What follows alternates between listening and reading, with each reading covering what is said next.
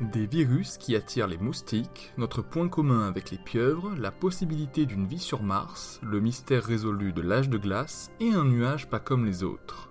Bonjour à toutes et à tous, je suis Julien Hernandez et bienvenue dans Fil de Science, le podcast Futura où on résume ensemble l'actualité de la semaine.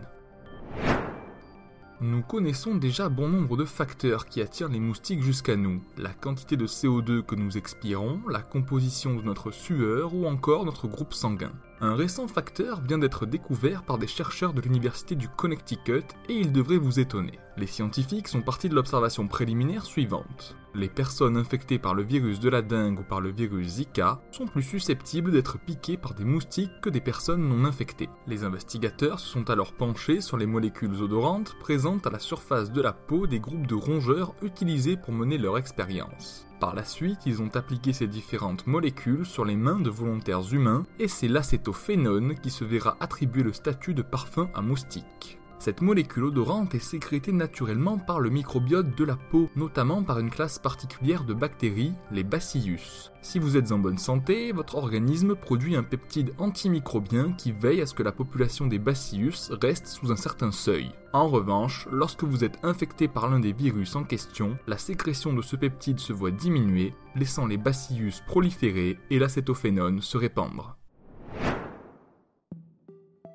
Une équipe de scientifiques a fait la surprenante découverte d'un point commun entre le cerveau des pieuvres et le nôtre, la présence de ce qu'on nomme vulgairement des gènes sauteurs au sein de leur cerveau. Leur nom est dû à leur capacité à se copier et à se déplacer parmi les chromosomes. La plupart sont inactifs chez l'être humain ou finement régulés par des mécanismes complexes. Ce qui enthousiasme les scientifiques dans cette découverte, c'est qu'une famille de gènes sauteurs se trouve dans la même zone cérébrale chez la pieuvre et chez nous, les humains. Chez nous, ces gènes seraient associés à des capacités cognitives telles que la mémoire ou l'apprentissage. Cela témoigne d'une potentielle évolution convergente entre deux espèces somme toute assez éloignées au sein de l'arbre du vivant.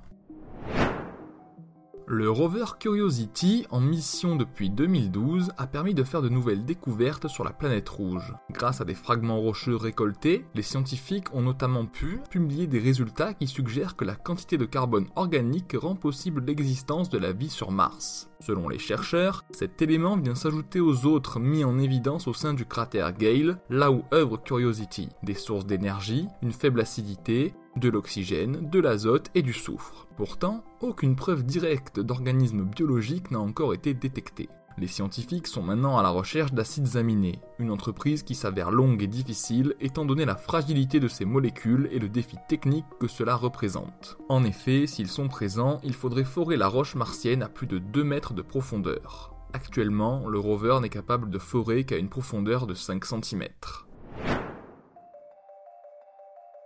Comment expliquer que l'hémisphère nord a été totalement recouvert de glace il y a 100 000 ans?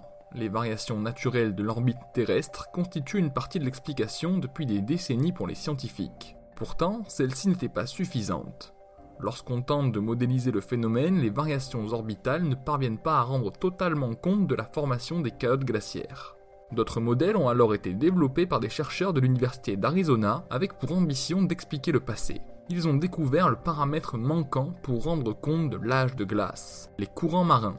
En effet, lorsque les glaces obstruent les voies navigables de l'archipel arctique canadien, la circulation océanique de l'Atlantique Nord s'en retrouve ralentie et cela aboutit à faire baisser les températures. Cela semble confirmé par des enregistrements de sédiments marins corroborant l'hypothèse d'une circulation océanique affaiblie avant la formation des glaciers en Scandinavie. Un satellite de la NASA a photographié un nuage peu commun, un stratocumulus d'une centaine de kilomètres de longueur à une altitude de 1500 mètres et scellé au-dessus de la mer Caspienne, ce qui est plutôt rare, cette dernière étant généralement recouverte de nuages. Selon l'agence, sa forme très nette est typique d'un nuage créé par de l'air chaud arrivant brusquement sur une étendue d'eau plus fraîche. Une forme que l'on ne voit pas souvent au-dessus de la mer Caspienne mais qui est courante sur la côte ouest de l'Afrique. Les images du stratocumulus voguant au-dessus de la mer Caspienne et nos autres actualités sont à retrouver sur Futura, bien entendu. Pour ne rien manquer de l'actualité scientifique, n'hésitez pas à venir nous retrouver sur vos applications audio préférées et à vous abonner à Fil de Science ainsi qu'à nos autres podcasts.